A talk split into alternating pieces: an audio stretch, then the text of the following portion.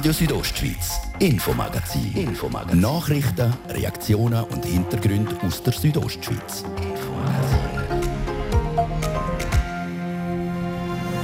Wie sieht das Bündner Rheintal in 15 Jahren aus? Antwort auf diese Frage gibt das sogenannte Agglomerationsprogramm Chur. Ein Mammutprojekt. Vor allem geht es darum, dass die Region die Attraktivität behalten kann oder gar steigern kann. Neue schöne Bahnhöfe und Buslinien oder ein neuer attraktiver Veloweg. Das Bündner Rheintal soll künftig so manche hübsche Sachen bieten. Das Agglomerationsprogramm Chur mit seinem Schönheitspaket ist unser Fokus heute Abend im Infomagazin. Denn... Hossa, Hossa, Hossa, ho, ho.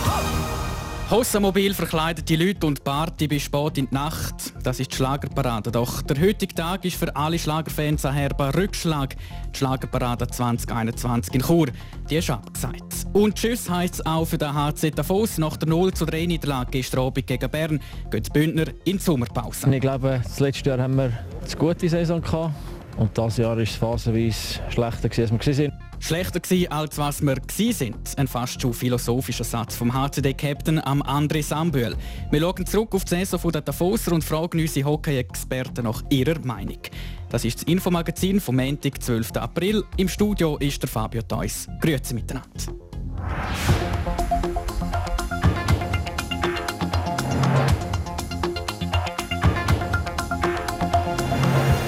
Eine Zeitmaschine kommt in so manchem Science-Fiction-Film vor aus der Hollywood-Schmiede.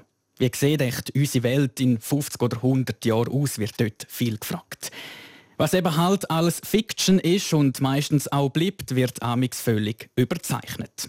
Heute aber hat Gian Andrea Accola im Churer Grossratssaal im übertreiten Sinn wenigstens mit einem Feldstecher können schauen auf die Zukunft vom Bündner Rheintal.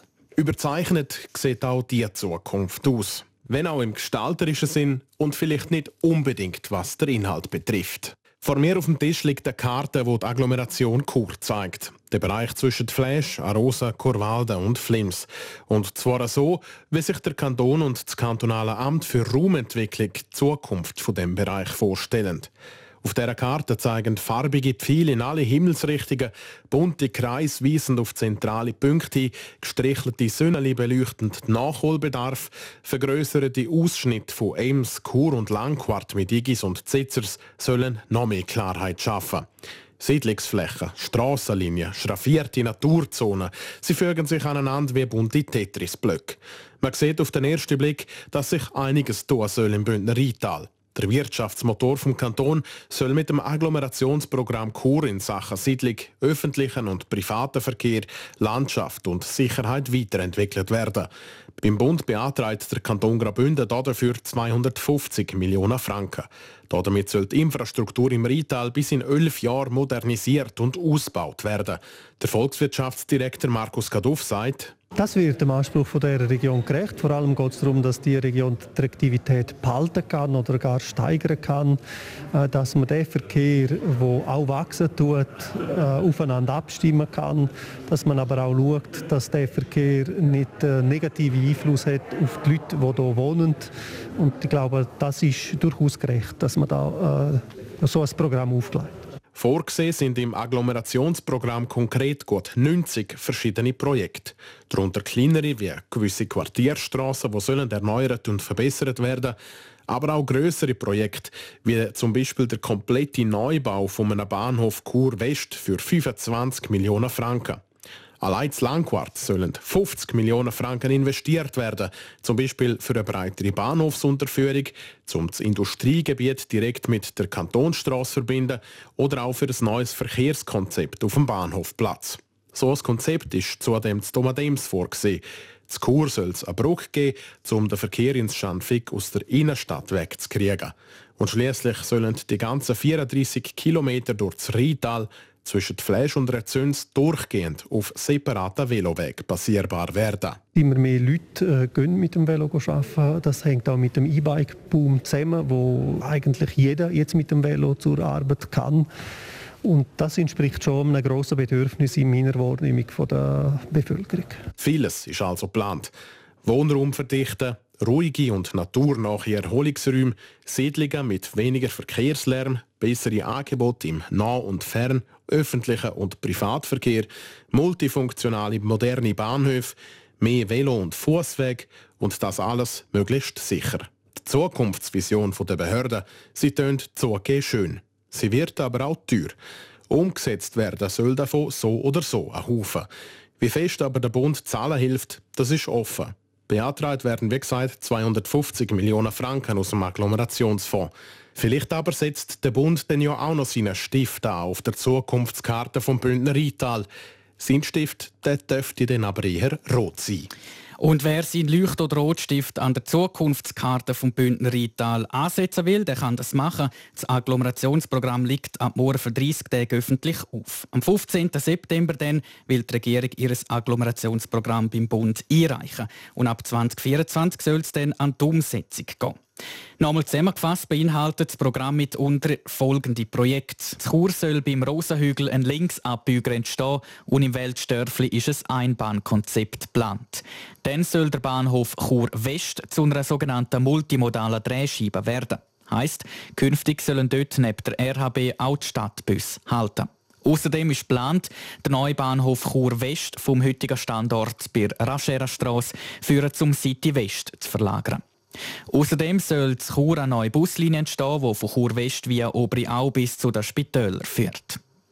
Gehen wir nach Langquart. Dort soll eine Verbindungsstrasse von Langquart Fabriken direkt ins Industriegebiet Tardis gebaut werden.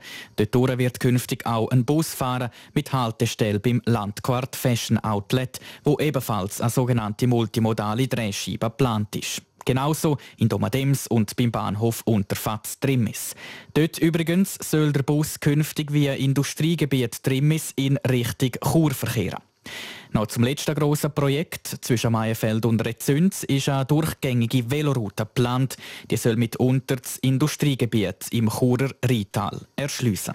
Es ist also viel geplant im Bündner Rheintal. Federführend bei der Planung vom Agglomerationsprogramm Chur ist Richard Atzmüller, der Leiter vom kantonalen Amt für Raumentwicklung.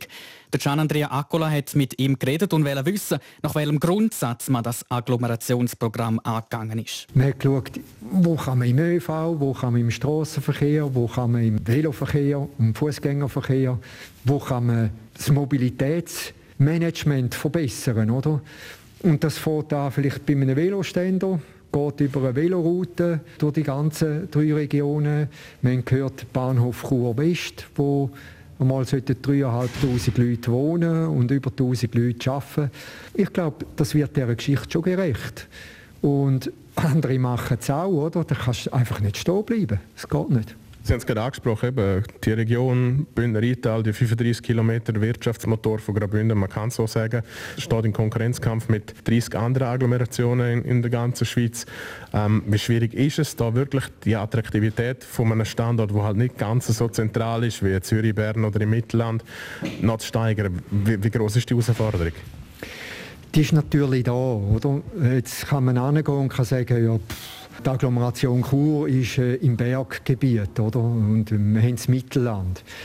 Aber ich sage jetzt, die Region hat enorm Qualitäten. Die Anbindung zu Zürich ist nicht wahnsinnig lang. Und ich glaube, es geht einfach darum, sich bewusst zu sein, andere machen das auch, oder? Und die äh, gehen an, haben auch ihre Ideen, versuchen auch die Bundesbeiträge abzuholen.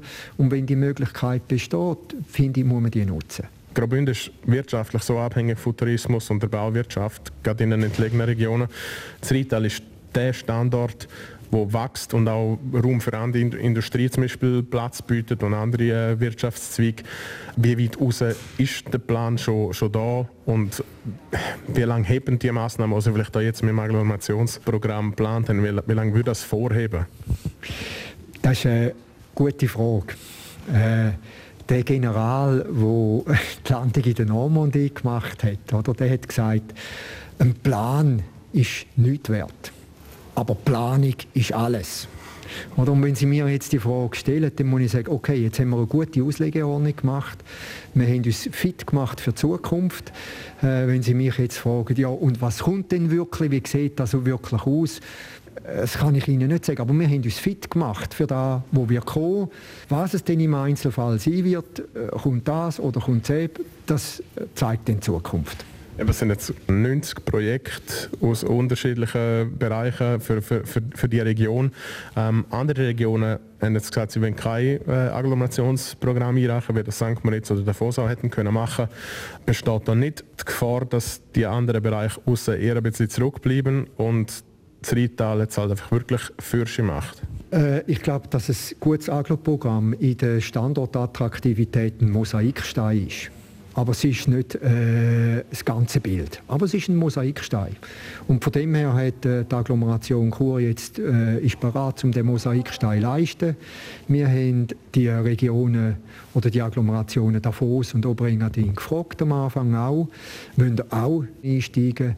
Sie haben gesagt, nein, äh, wir haben andere äh, Schwerpunkte. Das ist okay. So ein Aglo-Programm kannst du nur zusammen mit den Partnern machen. Was würden Sie jemandem sagen, der sich überlegt, in den nächsten acht bis zehn Jahren hier in das Bündner Rheintal zu ziehen, ähm, wenn Sie müssen eine Vision von dieser Region in zehn Jahren erklären. Wie, wie, sieht, wie sein Wohn- und Arbeitsraum hier im Rheintal aus? Ich glaube, die Region hat eine Wahnsinnsqualität. Man hat Zugang zu so vielen tollen Orten. Äh, ich glaube, das ist wirklich etwas, was die Region auszeichnet. Was wichtig wird sein in Zukunft für die Region ist, das ist der Kampf um qualifizierte äh, Arbeitskräfte. Oder? Das ist das Matchentscheidende. Kann man die hier anbieten, kann man die hier nicht anbieten? Und für den ganzen Rest, glaube ich, ist die Region sehr gut gerüstet. Der Gian Andrea Accola im Gespräch mit dem obersten Bündner Raumentwickler, Richard Atzmüller, zum Agglomerationsprogramm Chur.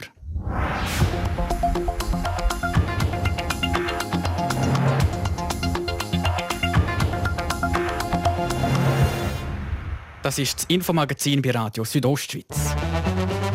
Und jetzt ein bisschen Schlagerparty.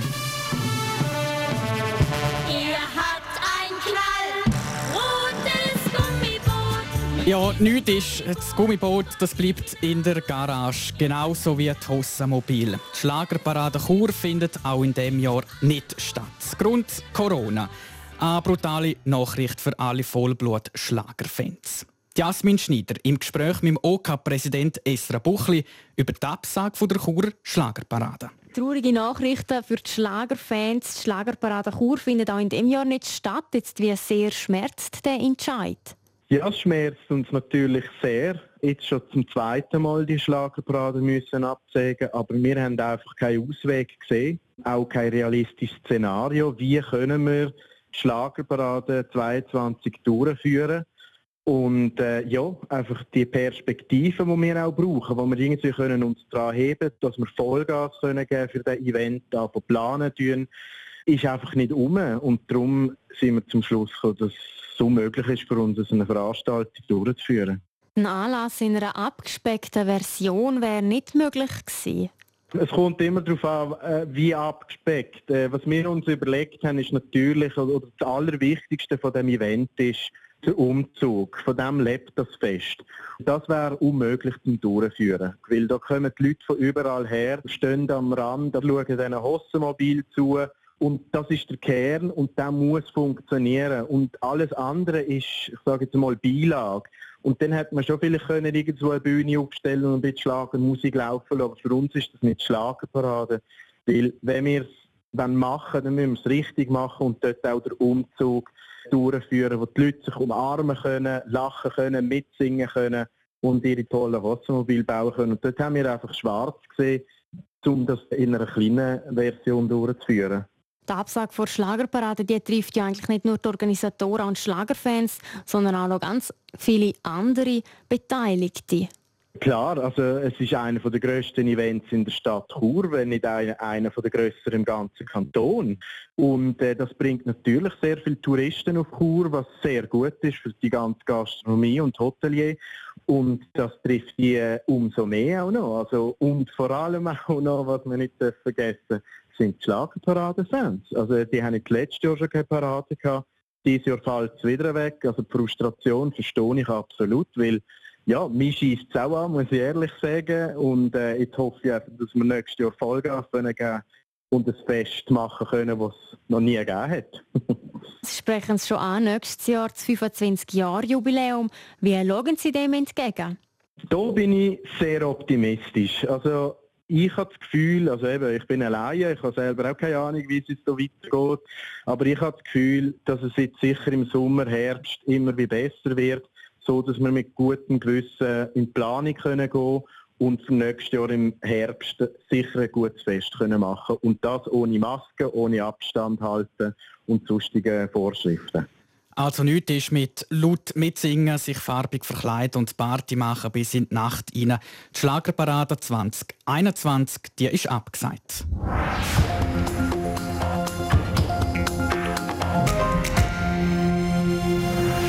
Radio Südostschweiz mit dem Infomagazin. Im zweiten Teil geht es um Graffiti in der Kirche und um den HC Davos, wo sich Mitte April schon in die Sommerferien verabschiedet. Das und mehr nach den Nachrichten.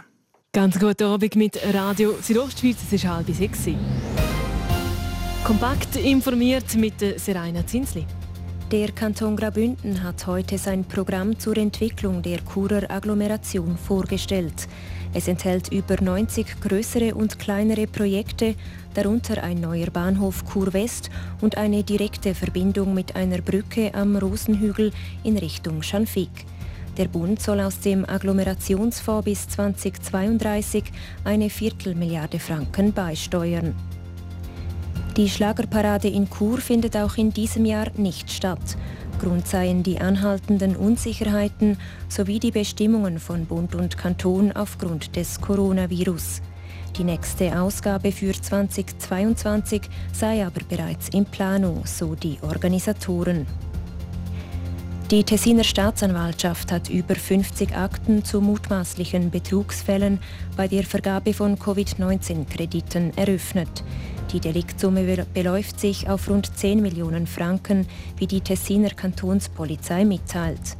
Außerdem seien 30 Hinweise auf mutmaßlichen Betrug bei der Beantragung von Kurzarbeit eingegangen, heißt es weiter. Die Corona-Impfungen mit dem Wirkstoff von Johnson Johnson können nun auch in der Europäischen Union starten. Der Hersteller beginne heute mit der Lieferung an die EU-Staaten, bestätigt die EU-Kommission in Brüssel. Sie erwartet bis Ende Juni bis zu 55 Millionen Dosen des Impfstoffs. Wetter präsentiert von Procar Davos AG Ihrer Händler für die neuesten Subaru-Modelle in der Region Davos. Es bleibt grau und nass. Heute in der Nacht kommt es immer wieder regnen und schneien. Morgen am Dienstag gibt es einen wechselnd bewölkten Tag und zwischendurch gibt es auch immer wieder mal ein paar Regentropfen und ab 500 bis 700 Meter auch Schneeflocken. Nur in den Südtälern ist es recht freundlich. Größtenteils scheint dort die Sonne. Die Temperaturen die reichen morgen bis zu minus 2 Grad in St. Moritz, rund 7 Grad in Poschiavo und bis zu 3 Grad in Müsteier. Verkehr. Präsentiert vor Neue Tagesschule. Die Schule in Chur mit der individuellen Betreuung von Ihrem Kind. ntkur.ch Fahren vorsichtig, die Strassen sind hier im RSO Sendegebiet nämlich zu einem grossen Teil schneebedeckt und darum haben wir auch ein Schneeketten-Obligatorium auf dem Bernina Pass. Zwischen La Galp und St. Carlo müssen die Schneeketten montiert haben, außer die erfahren das 4x4-Fahrzeug. Und der Lukmanier Pass ist aus Sicherheitsgründen für den Verkehr gesperrt worden. Das wären die Meldungen für den Moment. Kommt gut und vor allem sicher an eurem Ziel an. Top informiert in der Feierabend mit dem RSO Infomagazin, heute mit dem Fabio Theus.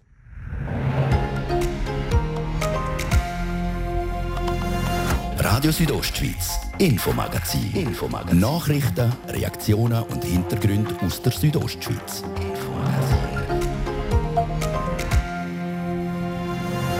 Wer bitte schön malt eine Kirche mit Graffiti an? Der Kirche selber hat man Graffiti gefunden, und zwar in Griechisch. Was wieder äh, diverse Fragen aufwirft, was jetzt griechische Graffiti zu suchen haben an der Kirchenwand. Die Fragen, die klären wir. Und der HC Davos, der ist in der Sommerpause. Der SC Bern wirft die Bündner aus dem Pre-Playoff. Die Jungs haben, äh, haben, sich zerrissen. Und schlussendlich äh, ja, hat uns halt einfach wirklich äh, die vielen Ausfälle hat uns, äh, hat uns nicht gut getan, logischerweise. Der Davoser Trainer findet gute Worte an sein Team trotz Ausscheiden. Stimmen und Reaktionen zur HCD-Saison 2020-21 in den nächsten Minuten hier im Infomagazin.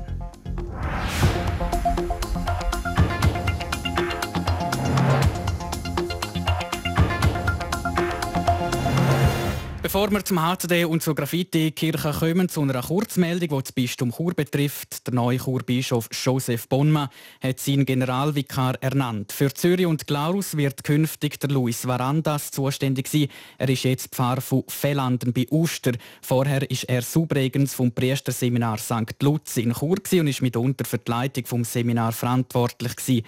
Als Generalvikar für Tourschweiz ernennt der Bischof Joseph, der Pfarrer von Schweiz, der Peter Kammenzind. Er führt das Urschweizer Generalvikariat schon ad interim. Der neue Generalvikar für Graubünden heißt Jürg Stucker. Er ist aktuell Pfarrer vor Herz Jesu Pfarrei in Oerlikon. Der Jürg Stucker übernimmt für den bisherigen Bündner Generalvikar Andreas Fuchs, der neu für die Migrantenseelsorge im Bistum zuständig ist. Und das Personal im Bistum Chur wird künftig von Brigitte Fischer geleitet. Sie hat bis jetzt für das Urschweizer Generalvikariat geschafft. Mit den Ernennungen besetzt der Bischof Joseph einige entscheidende Ämter in seinem Bistum.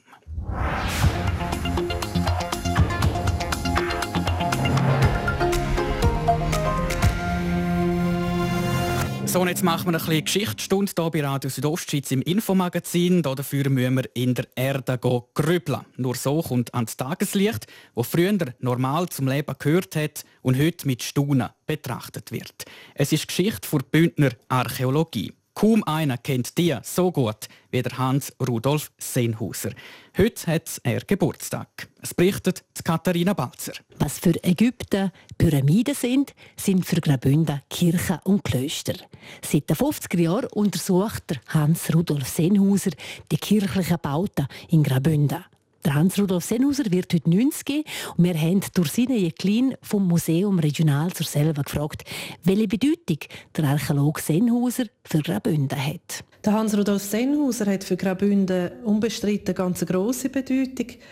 Äh, man muss sich vorstellen, dass der Archäologische Dienst Graubünden eigentlich als Amt erst 1967 eingerichtet worden ist der Professor Sennhauser ist aber schon ab 1956 fallweise Bundesexperte für Ausgrabungen und Bauuntersuchungen und, und ist in dieser Funktion tätig in Graubünden und hat zahlreiche Kirchen, Kapellen untersucht. Unter seiner Leitung sind die untersucht worden.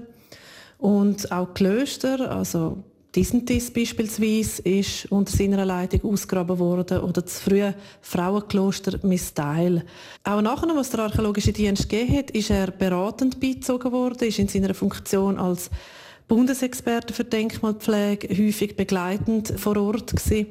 Und man hat auch äh, später, also das kann ich aus meiner eigenen Zeit beim archäologischen Dienst berichten, ihm einmal ein Telefon geben und er ist noch im hohen Alter vorbeikommen, das macht er auch heute noch, und schaut mit einem eben das an, wo man am Ausgraben ist und gibt Tipps, die sehr hilfreich sind aufgrund von seiner sehr, sehr grossen Erfahrung. Als eine richtige Schatzkammer hat sich der Kanton Graubünden herausgestellt. Der Hans-Rudolf Sennhauser hat hier einen Haufen Geschichte freigelegt, wie durch seine Jäcklin sagt. Eines seiner grössten Projekte im Kanton Graubünden ist sicher das Kloster St. Johann in Müsteier. Und ich glaube, man darf schon sagen, also, dass das heute UNESCO-Weltkulturerbe ist, das hat man maßgeblich am Hans-Rudolf Sennhauser zu verdanken. Er hat die Untersuchungen von dem Kloster, also die archäologischen Grabungen, wie die Bauuntersuchungen, die man gemacht hat, Ende der 60er Jahre initiiert und hat die Leitung von diesen Untersuchungen unter sich gehabt bis etwa Ende 2003.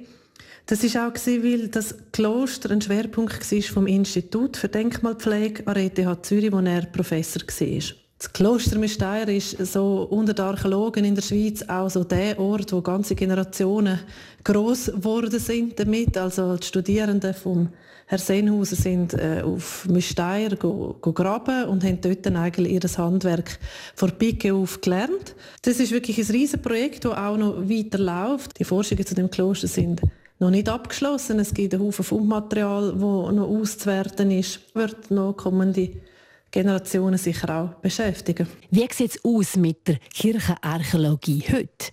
Ist jetzt das meiste erforscht Oder dürfen wir noch mit weiteren Überraschungen rechnen? Nochmal Dursina Jäcklin, Leiterin vom Museum Regional zur Selva. Ja, also wir sagen eigentlich immer, es gibt nichts, was es nicht gibt. Es ist durchaus noch mit Überraschungen zu rechnen in der heutigen Kirchenarchäologie.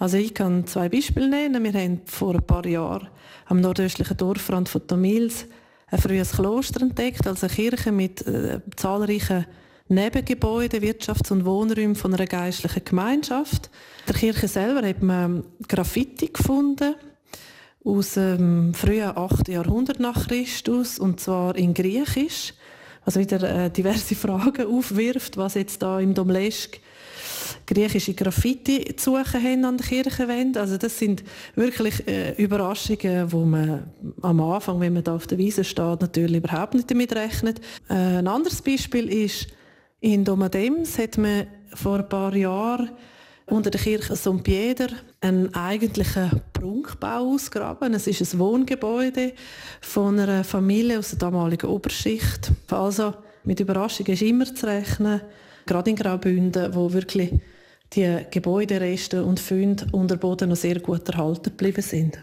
In Graubünden gibt es also noch viel Geschichtliches zu entdecken. Viel erforscht in Graubünden hat Hans-Rudolf Senhauser. Der Pionier in Kirchenarchäologie wird heute 90 Jahre alt.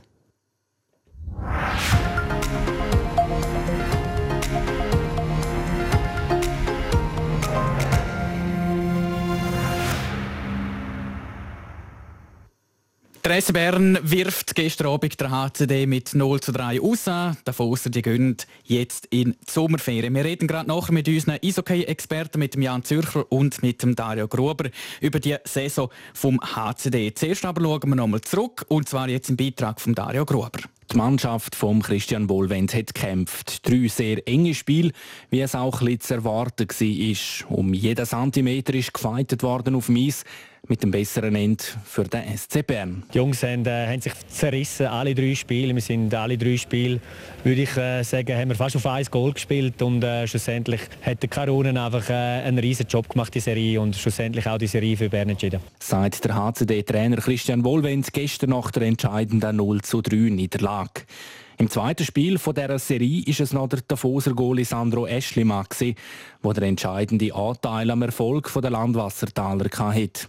Gestern hat der Berner Goalie Tommy Karhunen seine Mannschaft zum Sieg gehext. Der HCD-Captain Andres Ambühl. Wir haben Gas gegeben und gedrückt und gemacht, aber irgendwie haben wir, ja, wir haben Karhunen, äh, ja, es ist gleich schlussendlich zu wenig gefährlich gewesen. Er hat jeden Böck gesehen, der gekommen ist und darum ist nachher schlussendlich auch das Null, glaube ich, heute Abend, weil äh, Schüsse hätten wir genug gehabt, aber wir hätten vielleicht auch, ja, die Augen ein bisschen besser nehmen müssen. 54 Schüsse sind gestern auf das Goal der Berner und das ohne Torerfolg. Die Berner haben gestern aber auch über alle drei Matches zwar weniger Kilometer abgespult als der Foser, dafür zahlreiche Schüsse blockiert, auf 10 bissen und jetzt stehen die Berner im Viertelfinal. Für den HCD bleibt also nichts anderes übrig als Wunderlecken und Bilanz zu über eine doch sehr spezielle Saison. Wir sind, äh, wir sind von Anfang an haben wir einen schlechten Start gehabt. Wir haben, äh, wir haben äh, unsere zwei besten Verteidiger seit Anfang an sind draußen gewesen. Die haben uns extrem gefällt von Anfang an. Schlussendlich äh, sind wir immer so ein im Mittelfeld gewesen. Äh, seit lang haben wir, haben wir, sogar, haben wir dann mehr Spiel gehabt und sind dann mal Fünfter gewesen. Das ist glaube ich das Beste, wo wir diese Saison rangiert sind. Und schlussendlich, äh, ja, hat uns halt einfach wirklich äh, die vielen Ausfälle hat uns, äh, hat uns nicht gut getan, logischerweise. Das der HCD-Trainer Christian Wohlwend. Und wo steht der Hockey-Club Davos jetzt nach dieser Saison? Nochmal der HCD-Captain Andres Ambühl. Ja, es ist schon etwa dort, wo wir jetzt äh, sind. Ich glaube, das letzte Jahr haben wir äh, eine gute Saison gehabt. Und dieses Jahr ist es phasenweise schlechter, als wir waren. Aber ich glaube, so dort äh, in diesem Mittelfeld sind wir rum und äh, wir müssen Gas geben und, und äh, richtig spielen, dass wir den nächsten Schritt vorwärts machen können. Ja. Also 0 zu 3 verliert der HC Davos gestern Abend gegen den SC Bern. Davoser die gehen in die Sommerpause. Jan Zürcher und Dario Gruber, ihr habt die ganze Saison vom HC Davos eng mitverfolgt als unsere Eishockey-Experten. Ähm, zuerst schauen wir nochmal zurück auf die Pre-Playoff-Serie. Für den HCD wäre durchaus mehr möglich gewesen, oder? Definitiv. Also, man hat vor dieser Serie zwar schon gesagt, es wird äh, eng zwischen den beiden Mannschaften. Man hat es auch in der Anzahl Goal gesehen. Es hat nicht klare Siege gegeben. Und auch über alle drei Matches gesehen, es hätte gut jeweils auf die andere Seite kippen können. Aber über alle Matches gesehen, hat der HCD ja, besser gespielt, würde ich sagen. Und auch jetzt gerade äh, beim Match gestern ist auch wieder deutlich gewesen, die Schussstatistik 54 zu 19 und sie haben einfach schlicht und einfach kein Goal gemacht. Jan Zürcher, siehst du das gleich? Ich sehe es gleich, ja. Äh, zu dem, was er am Anfang auch gesagt hat, will ich noch kurz anknüpfen. Der HCD, äh, finde ich, ist eigentlich an zwei Sachen gescheitert. Zum einen am Gode vom SC Bern, am Domi Karhunen, der äh, gestern wieder sensationell gehabt hat. Eben 54 Schüsse auf das Goal und äh, kein einziges meine, das ist ein unglaublicher Wert. Und auch äh, im, im vorherigen Spiel ist die Schussstatistik 60 zu 30 gewesen zugunsten vom HC Davos, respektive im ersten Heimspiel. Und äh, ich finde, eben, beim God ist man sicher gescheitert und zum anderen wirklich einfach auch an der eigenen Chancenauswertung. Die war mangelhaft. Gewesen. Man hat aus diesen vielen, vielen Chancen hat man einfach viel, viel zu wenig Kapital daraus geschlagen und darum hat man schlussendlich eben auch weniger Goal gemacht. Mhm. Was ist euch sonst noch aufgefallen an diesem Spiel? Wo wäre mehr möglich gewesen bei den Davoser? Ja, grundsätzlich mal haben wir über die drei Spiele schon auch gesehen, das Powerhockey, wo Davos spielt mit dem Tempo. Die Berner gleichzeitig haben eher ein bisschen auf, die, auf ihre Taktik gesetzt und ich glaube, das ist jetzt vor allem gestern auch ein bisschen der Davoser zum Verhängnis geworden. Sie haben dann wird fest auf ihr Tempo-Hockey gespielt und die Berner haben es einfach solid hin, gemacht. Und vor allem mit dem Tempo-Hockey kombiniert, oder? Sie haben vor allem auf diesen drei Linien äh, sind sie eigentlich geblieben, der HC Davos, über fast das ganze Spiel gesehen. Also die vierte Linie mit Ritzmann, äh, mit Ashton Mann mit Ganova, die hat fast nicht gespielt. Und ich habe das Gefühl, am Schluss hat man eben genau das gemerkt, dass sie einfach zu wenig Energie hatten, um eben wirklich auch zwingende Torchancen sich zu erarbeiten. Und Bern hat mit vier Linien gespielt und schlussendlich haben sie wirklich den Energiehaushalt besser im Griff gehabt. Also jetzt haben wir über das Spiel gestern geredet. 0 zu 3 verliert der HCD gegen den SC Bern. Ähm, geht in die Sommerferien, wenn wir jetzt noch die ganze Saison vom HCD äh, Revue passieren lassen, äh, könnte der Fosser grundsätzlich zufrieden sein mit dieser Saison?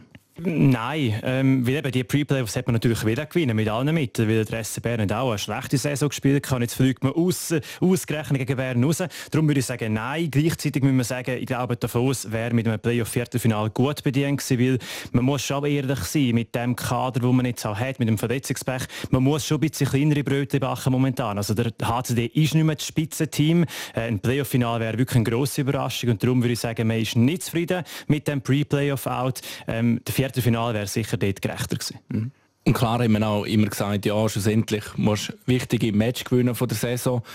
Wenn man gleich noch zurückschaut, ich meine, Davos hat ja auch genug Chancen gehabt während der Saison, wo das Match blöd verloren haben und ja, die Punkte fehlen dann jetzt halt schlussendlich. Vor allem ist es eben auch die, die äh, Unkonstanz, die sie immer hatten. Also sie haben, glaube einmal haben sie sechs Spiele hintereinander gewonnen und so war es mehr oder weniger immer gewesen. Sieg, Niederlage, vielleicht mal Sieg, Sieg, Niederlage, Niederlage und schlussendlich sind sie eben auch unter anderem wegen dem auf dem äh, undankbaren achten Rang nach der Quali. Schauen wir für nach einer Saison ist immer vor einer Saison und die nächste Saison dann hoffentlich ohne Corona und wieder mit Zuschauerinnen und Zuschauern im Stadion, die eben mitfeiern. Ähm, das ist meine letzte Frage an Zürich und Dario Gruber. Zum Schluss noch ein Ausblick. Ist der HCD schon gut aufgestellt für die nächste Saison? Man hat schon sehr viel können äh, machen. Die Personalien, äh, die eigentlich äh, ja, offen sind, hat man können abschliessen. Sicher der wichtigste ist der Magnus Nygren, der weiterhin bleibt und zwar für mehrere Saisons, also einen Mehrjahresvertrag. Ähm, die anderen Ausländer, die sind noch offen. Ich nehme an, die werden nicht verlängern können. Weder ein Paluschei, Turunen, Sund noch ein Ulström. Dort werden sicher neue Ausländer zum HCD stoßen. Ähm, was für mich auch wichtig ist, ist wirklich, dass die, wo, die Schweizer Spieler, die eigentlich extrem überzeugt haben, ein, Enzo Corvi, ein André Sambil, auch Mark Wiese, der 30 Punkte gemacht hat in dieser Saison, dass die noch bleiben, das ist sicher wertvoll. Und, das habe ich vorher schon angesprochen, der Dominik Egli, einer der Top-Schweizer Verteidiger, das ist sicher auch extrem wichtig, gerade auch für das Powerplay. Ja, auf jeden Fall. Und eben, wie man so schön sagt, die jungen Wilden aufbauen. Eben nicht nur, dass die Jungen einmal die dritte und die vierte Linie auffüllen, dass die über die nächsten Jahre jetzt können dann einen neuen Kern aufbauen beim HCD. Das ist sicher wichtig, ja. Also schauen wir, wie der HCD in der nächsten Saison dann wird starten. Wie gesagt, hoffentlich ohne Corona wieder mit Leuten im Stadion. Jan Zürcher, Dario Grober, ihr die Saison für uns immer wieder kommentiert im Stadion. Danke vielmals.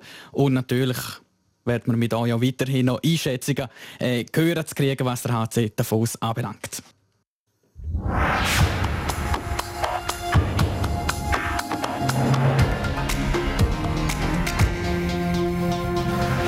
Ja, und wenn wir schon beim Sport sind, dann machen wir auch gerade weiter mit Sport. RSO Sport. Präsentiert von Metzgerei Mark. Ihres Fachgeschäft für Fleischspezialitäten aus Graubünden in Chur, Langquart und Schiers. Echt einheimisch. Metzgerei-mark.ch Heute Abend wird unter anderem in der deutschen Bundesliga gespielt. Hoffenheim muss sich gegen Bayer Leverkusen beweisen. Abseits vom Spielfeld hat es aber heute noch andere Bundesliga-News gegeben. Das beim Tabellenvorletzten Serena Zinsli. Der erste FC Köln hat sich vom Trainer Markus Gistol getrennt. Der Club hat entsprechende Medienbericht bestätigt. Das Aus für den Markus Gistol ist nach der 2 zu 3 Niederlage gegen Mainz gekommen. Weil sechs Runden vor Schluss steht Köln mit drei Punkten Rückstand auf einem Abstiegsplatz. Folgen wird der Friedhelm Funkel. Der 67-jährige Trainer ist schon 2002 und 2003 Coach bei den Kölner. Gewesen. Zum Tennis. Das Finalturnier vom Davis Cup mit 18 Mannschaften findet in dem Jahr in Turin, Innsbruck und Madrid statt. Der Final vom 5. Dezember der wird dann in Madrid gespielt. Titelverteidiger vom Davis Cup ist Spanien. Zum Schluss Curling. Die Schweizer gewinnen die Bronzemedaille bei der WM in Calgary und setzen sich gegen die Russen mit 6 zu 5 durch. Der Thomas Lips, der Nationaltrainer von Swiss Curling, zeigt sich vom Umgang der Schweizer mit der ganzen Situation erfreut. Äh, wir haben noch nie in so einer äh, Bubble gespielt wie das Team, das mit der Erfahrung, dass sie hat, äh, sehr mit einer Gelassenheit an das Ganze herangegangen ist. Also das ist keine Selbstverständlichkeit und das ist sicherlich für mich sehr, sehr hoch anzusiedeln. Das daraus resultiert dann auch mit dem Erfolg jetzt da mit der Bronzemedaille sagt er gegenüber SRF. Die Schweizer kehren so zum vierten Mal mit einer Bronzemedaille von einer WM heim. Sie haben schon 2014, 2017 und 2019 Bronze gewonnen. RSO Sport. Präsentiert von Metzgerei Mark. Ihres Fachgeschäft für Fleischspezialitäten aus Graubünden in Chur, Langquart und Schiers. Echt einheimisch. Metzgerei-mark.ch das ist das Infomagazin bei Radio Südostschweiz vom 12. April. Das Infomagazin gibt es vom Montag bis Freitag ab dem Viertel ab 5 Uhr live im Radio. Nachlesen könnt ihr die Sendung jederzeit unter rso.ch oder ihr abonniert das Infomagazin als Podcast. Am Mikrofon war der Fabio Theus. Einen guten Abend. Radio Südostschweiz, Infomagazin. Infomagazin. Nachrichten, Reaktionen und Hintergründe aus der Südostschweiz. Infomagazin.